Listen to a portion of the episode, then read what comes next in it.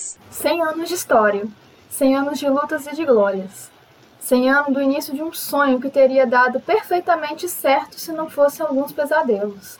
Eu sou Rafaela Freitas e está começando o primeiro episódio especial sobre o centenário do Cruzeiro. Se preparem, pois temos uma história muito bonita para contar para vocês. Podcast das Marias. Senta que lá vem história. E para começar, vamos para longe. Vamos para o início do século XIX, quando os reinos que formavam a Península Itálica começaram a passar por um processo de unificação.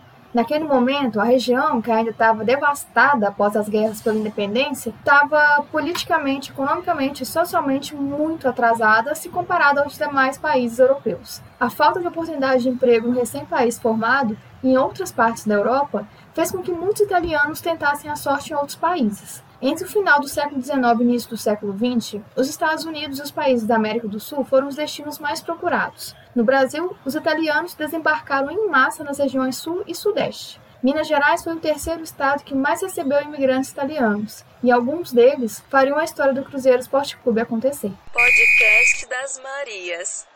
O início da década de 1920 marca o primeiro movimento de popularização do futebol no Brasil. Até então, a aristocracia dominava o esporte e começava a abrir as portas para os pobres e negros.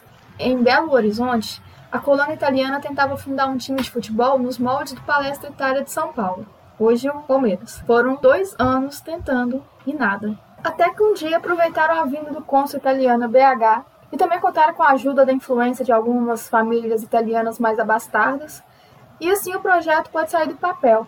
E no dia 2 de janeiro de 1921, 95 pessoas, numa fábrica de materiais esportivos que ficava na Rua dos Caetés, fundaram o Società Esportiva Palestra Itália. Vocês não viram, mas eu pronunciei fazendo mãozinha de italiano. E, enfim, estava fundado o Palestra Itália. E o Palestra se destacava por contar com jogadores de classe trabalhadora, é, ao contrário dos demais times de Belo Horizonte, que eram mais elitistas. Até 1925, apenas representantes da colônia italiana poderiam jogar no time. Felizmente, tiraram aquela cláusula do estatuto, permitindo que mais pessoas pudessem fazer parte daquela história. No mesmo ano, aportuguesaram o nome do clube, que virou Sociedade Esportiva Palestra Itália, agora sem pronúncia com mãozinha. O time foi tricampeão mineiro nos anos de 1928, 29 e 30, sendo essas as primeiras conquistas locais do novo grande clube da cidade. Podcast das Marias. Edição impressa do O Jornal do dia 19 de novembro de 1929. Notícias esportivas de Belo Horizonte. O palestra campeão de 1929 realizou-se ontem o último jogo da atual temporada esportiva do estado, encontrando-se o Palestra e o Atlético.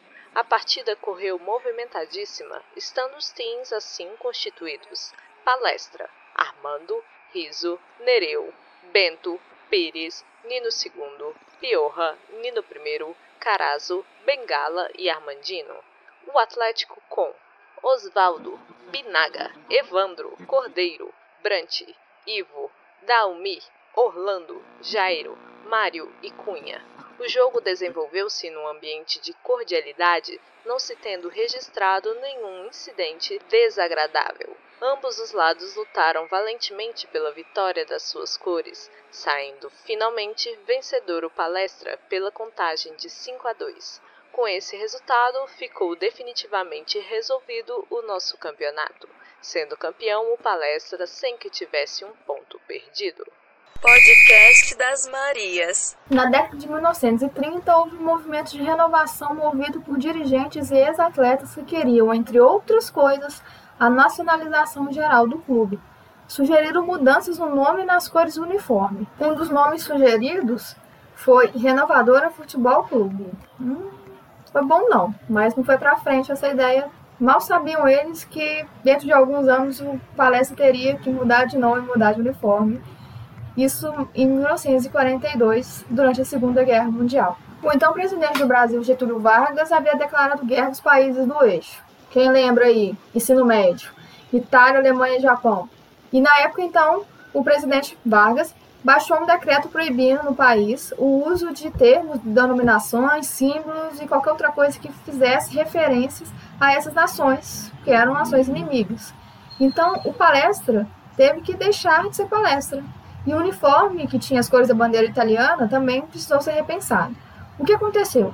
O time entrou em campo sem nome, sem escudo e com uniforme azul e branco. As cores foram escolhidas como homenagem ao Yale, antigo time de BH também formado por italianos. Depois houve uma tentativa de batizar o clube de Palestra Mineiro, depois mudou provisoriamente para Ipiranga com Y, para forçar uma brasilidade com o local da proclamação da independência. Por fim, uma assembleia definiu o nome que permanece até hoje, Cruzeiro Esporte Clube. Aliás, né, permanece até então, mas isso aí é outra história. E incluiu as cinco estrelas do Cruzeiro do Sul, a camisa azul e branca. Podcast das Marias.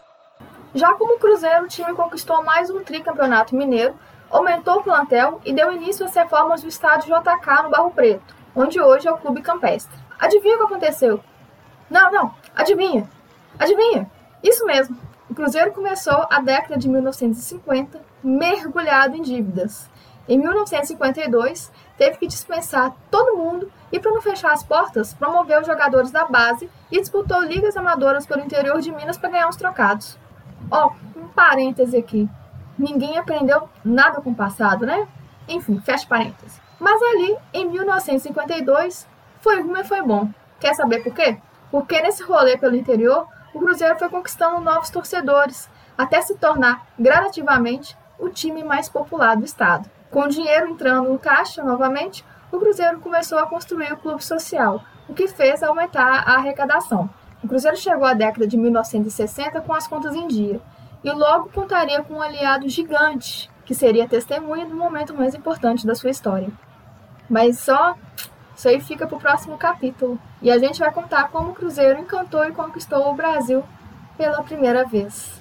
Podcast das Marias. Para este episódio, a gente usou como referências o artigo Unificação Italiana, da professora de História Juliana Bezerra, que está disponível no site Toda a Matéria, e também as informações do nosso parceiro cruzeiroped.org. A resenha esportiva que foi lida pela Luciana Boa faz parte do acervo digital da Fundação Biblioteca Nacional. O site é memoria.bn.br. Repetindo, memoria.bn, BN de Biblioteca Nacional.br.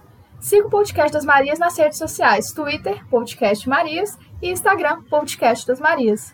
Até a próxima. Podcast das Marias.